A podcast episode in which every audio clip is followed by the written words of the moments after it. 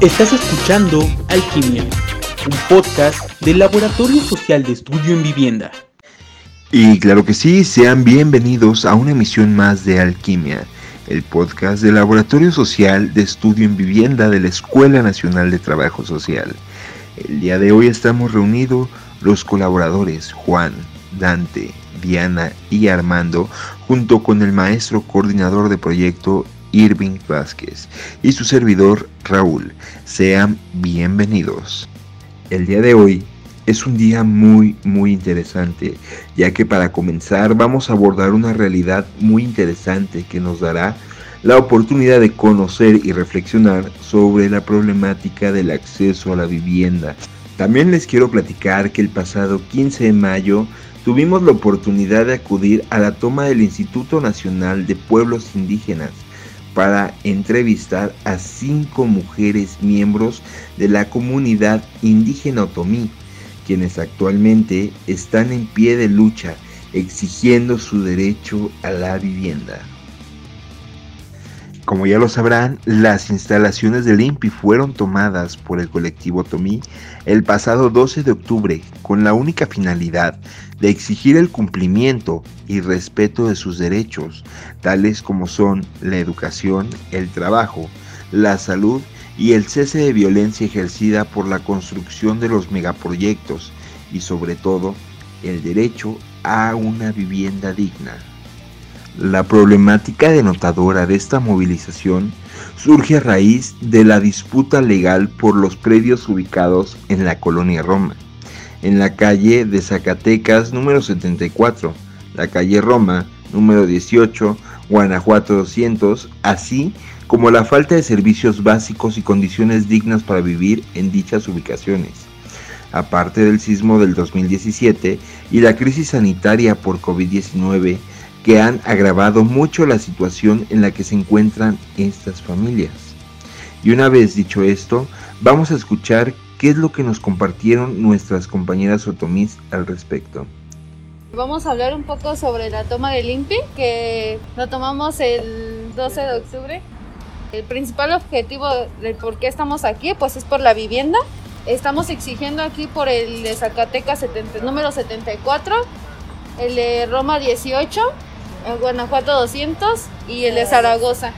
Pues bueno, el Roma 18 hace como 5 años, 4 años, fueron despojados. La mayoría de nosotros vivíamos en campamentos, no teníamos agua, no teníamos luz, tampoco teníamos drenaje, no teníamos ni dónde íbamos a lavar nuestra ropa, nuestros platos, tampoco teníamos dónde bañarnos, dónde ir por, por agua. Había, este, de hecho, un parque que ahí pues nosotros íbamos a pues a traer el agua, pero pues el gobierno vio que este, nosotros robábamos de ese agua y pues cerraron la llave, eh, ya no tuvimos este, oportunidad de tener que ir ahí, tuvimos que buscar otras alternativas, tuvimos que irnos a, a otros parques, pero pues estaban muy lejos, tener que cargar este, un buen de garrafones, botes y luego nosotras que la mayoría somos mujeres, tener que cargarlos de, de ese parque hasta nuestro nuestra vecindad pues estaba muy difícil, ¿no? El otro fue en Zacatecas 74, que también es una vecindad. Eh, está, pues las casas están hechas de láminas. Ahí también hemos sufrido de discriminación, despojo.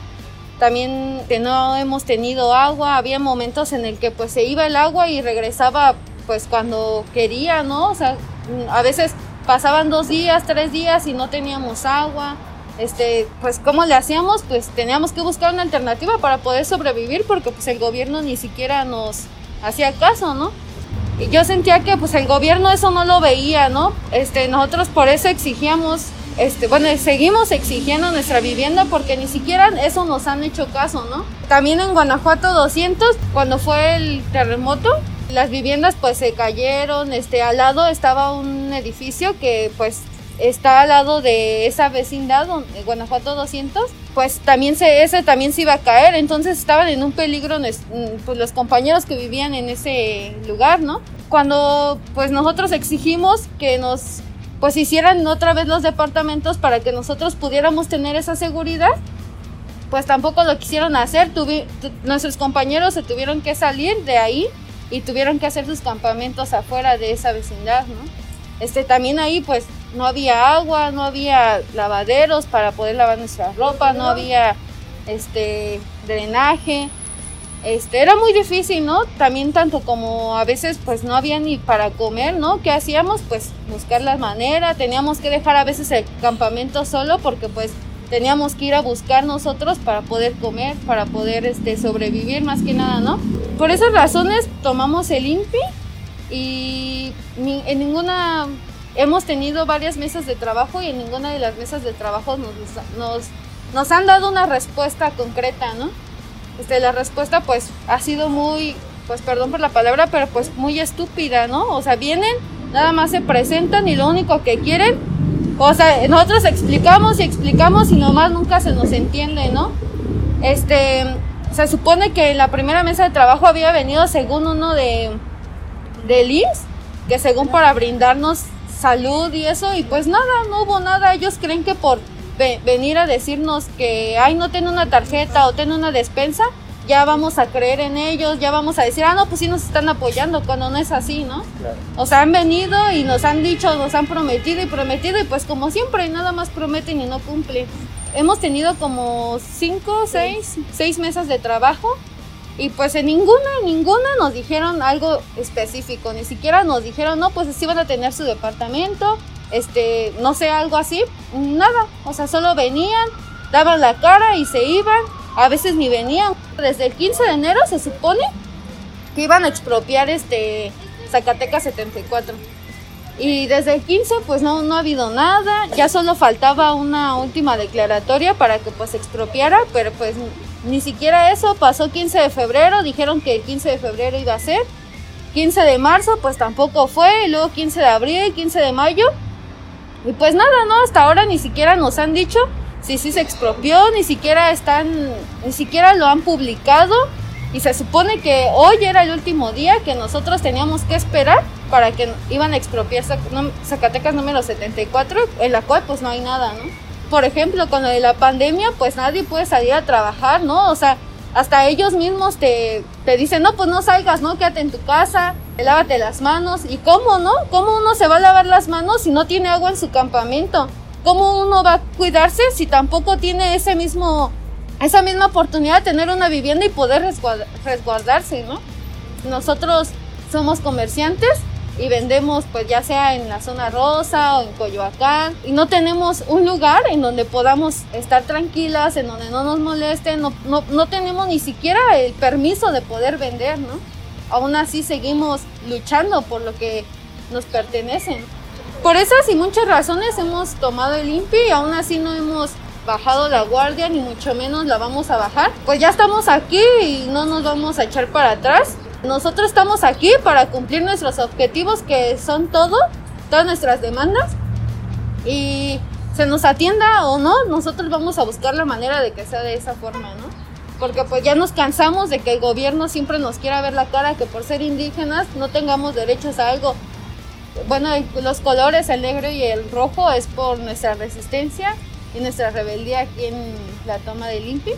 Pues gracias a Dios, nuestros compañeros, también tanto como nosotras, hemos también aprendido a, ayudar, ¿no? A que no solo por ser mujer o no solo por ser hombre tiene, tiene que hacer un trabajo, como por ejemplo, o sea, luego así afuera, pues creen que ay, el hombre sale a trabajar y la mujer se queda a hacer la comida, cuando no es así, ¿no? Yo creo que los dos se tienen que ayudar para que las dos las cosas salgan de la mejor manera. Pues se tomó el INPI, este, no nada más por lo de la vivienda, ¿no? Que es un derecho que nos corresponde por tener varios años ya en, en los predios, ¿no? Como lo dice el artículo cuarto de la Constitución. Tenemos el derecho de una vivienda digna. Entonces, este, pues eso es lo que estamos luchando y no nada más eso, sino como ya lo dijo la compañera, la salud, el trabajo, la autonomía, este, pues todo, ¿no? Lo, que nuestras demandas que estamos haciendo. Y este pues igual el derecho a la ciudad no que siempre se nos ha negado igual por, por la discriminación por o sea todos los digamos que la familia las personas que son, de dinero los que los que viven aquí no porque nosotros somos este somos este de Santiago Mezquititlán pero pues somos residentes de aquí de la Ciudad de México, ¿no? Pero por lo mismo que allá no hay oportunidades, no hay no hay dinero así, pues preferimos nosotros de este migrar hacia acá, ¿no? En la ciudad. Y pues eso es igual el derecho que estamos pidiendo, el derecho a la ciudad, porque pues se nos ha negado, nos han discriminado en donde quiera que vamos, nos, nos dicen que porque estamos aquí, que nos regresemos a nuestros pueblos, que nada más venimos a, a pedir este, cosas al gobierno, que somos unos vividores, unos, este, este, ajá, unos delincuentes y así. Pues eso es lo que también ahorita no, pues es lo que estamos exigiendo, ¿no? Y este, ¿qué más Bueno, pues muy buenas tardes. Uh, pues nosotros igual, este, pues muchos igual decían que por qué nosotros tomamos el INPI, que por qué lo hicimos. Muchos pueblos igual este, estaban inconformes que por qué lo tomamos nosotros, que nosotros sí recibíamos el apoyo del gobierno y cuando en verdad nosotros nunca hemos recibido nada. Pues desde el año pasado, el 12 de octubre, pues nosotros decidimos este, tomarla porque nosotros decimos que vamos a festejar. Nosotros no tenemos nada que festejar porque, porque nosotros ahora sí el gobierno siempre nos han pisoteado como nosotras como mujeres y ahora sí por ahora sí por venir de un pueblo pues nosotros pues ya llevamos más bueno de nuestros papás y ahora nosotros también nos tocó vivir este pues como unos ya llevan 20 25 años 50 años aquí en la Ciudad de México exigiendo vivienda y cuando el gobierno pues decían que sí nos iban a apoyar pero incluso hasta ahorita la fecha pues no nos ha apoyado nada y pues nosotros cuando íbamos a marcha o hacíamos meeting le exigíamos que nos atendieran. Ellos según salían para quedar bien, a donde estábamos les decían, no, pues sí, vengan entre de ocho días. Llegaba ese ocho días, nosotros vamos y no nos atiende. Dicen, no, pues es que no está la persona indicada a, a los que les van a atender a ustedes. Pues pasaban los meses, los años, pues igual no veíamos nada. Eh, pues igual como, como, comentó la compañera, este, allá en Roma 18, pues cuando recién que entró este López Obrador y esta Claudia Sheinbaum dijeron que no había granaderos cuando resulta y nosotros estábamos allá adentro. ya cuando vimos a nuestro alrededor, pues había más de 300 o 200 granaderos pues ahora sí ellos a lo que fueron a desalojarnos, este, ahora sí no les importó, que había adultos mayores o mujeres niños, no les importó nada. Pues también allí este ni nos dejaron, este, ni nos permitieron sacar nuestras cosas, este, todos se quedaron allá adentro. También allí estábamos exigiendo a esta Claudia Sheinbaum que nos regresara nuestras cosas, pero pues hasta la fecha nunca nos regresó nada. Y pues ahorita estamos ahí en los campamentos, igual estábamos exigiendo que queremos ese predio porque nosotros ya llevamos más de 20 años adentro, adentro del predio y como que a la nada llega y dice que hay un dueño. Y nosotros decíamos, pues si hay un dueño, pues que venga y que se pare y que nos digan que él es en verdad es el dueño. Y cuando nosotros sabemos que ese fue embajada de España, cuando fue del 85 se derrumbó, pues ya no había nadie. Y pues nosotros este, veíamos así, pasábamos y pues no había nada del dueño, pues tomamos el predio. Pues hasta ahorita no hemos tenido ahora sí respuestas del gobierno, nada. Siempre nada más nos, van, nos manda ahora sí su, su gente de fuera para que ellos nos expliquen que si van a venir y cuando llegan los días no vienen. Y cuando nosotros decidimos hacer un meeting acá afuera o, o algo así, pues ahora sí como también nosotros no, ahora sí ellos nos obligan a un ejemplo a quemar ahora sí los archivos porque nosotros igual hemos dicho nosotros no lo queremos hacer pero ellos nos obligan. Y este pues recién que entramos aquí igual este nos intimidaron porque igual fueron creo que cinco o seis compañeros lo detuvieron y para que ahora sí nosotros nos retiráramos acá adentro para que así nosotros este, fácilmente nos íbamos a salir pero al contrario nosotros pues dijimos pues no Ah, pues salimos, hicimos una manifestación, quemamos los papeles otra vez porque ellos nos obligan. No con eso nada más por intimidarnos o para que nos ahora sí nos callen, ¿no? Nos vamos a salir de aquí con, hemos dicho que no. Ah, como compañero Samir Flores, este, pues él defendía el agua, la tierra, pues el gobierno no le importó, él metió ahora sí termoeléctrica, pues para callarlo fácilmente, pues lo, manda, lo mandaron a matar. Eh, pues muchos igual de nosotros o de diferentes pueblos este, tienen miedo de hablar o de levantar la voz, uh, pues dicen, no, pues este, no vamos a hablar, hay que estar con el gobierno por, por unos simples despensa o que nos apoyen, no sé, cosas, pues hay que estar con él porque si nosotros volteamos del otro lado nos mandan a matar.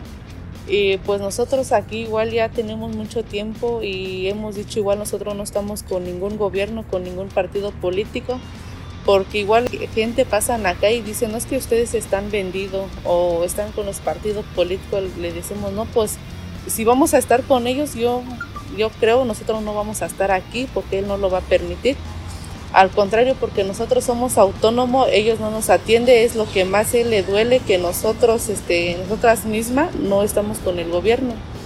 Una vivienda digna, pues sería, este, pues una, un hogar que tenga las condiciones para nosotros, este, vivir, ¿no? Porque como ya lo dijeron las compañeras, por ejemplo, en los predios que vivíamos, pues a veces carecíamos de agua, carecíamos de que, pues en, los tiempos de lluvia se metía el agua en nuestras viviendas, este, pues nos mojábamos, nuestros niños se mojaban y todo eso. Pues entonces una vivienda digna yo digo que sería eso, ¿no? Este, tener un espacio en donde, en donde vivir bien, así como el gobierno, pues ellos todos tienen sus, sus, casas de lujo y todo eso, ¿no? Pues a ellos no les afecta, a ellos no, en tiempos de lluvia pues no les afecta nada y por ejemplo como le dijeron las compañeras, ahorita en la pandemia nos decían, este, quédense en casa.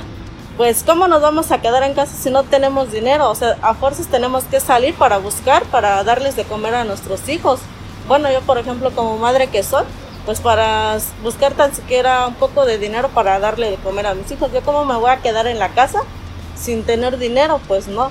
Y ellos, pues, ¿a qué les preocupa? Pues ellos tienen casa donde quedarse, duermen calentito, tienen dinero, pueden este, mandar este, a que les hagan sus compras, pues ellos bien felices, ¿no? No salen porque ellos pues, tienen dinero, pero uno que no, no tiene los recursos, pues sí es muy, es muy difícil y pues yo digo que eso sería una vivienda digna. Pues sí, desde aquí igual decimos nosotros igual que si nos gustan este, apoyar este, con acopio, con medicamentos, este, porque ahorita con la clima este, pues los niños igual se enferman o, así, pues ahorita pues no tenemos nada de medicamento, pues igual si nos gustan apoyar, pues aquí estamos en Avenida México, Coyoacán, 343, Colonia Joco, acá estamos.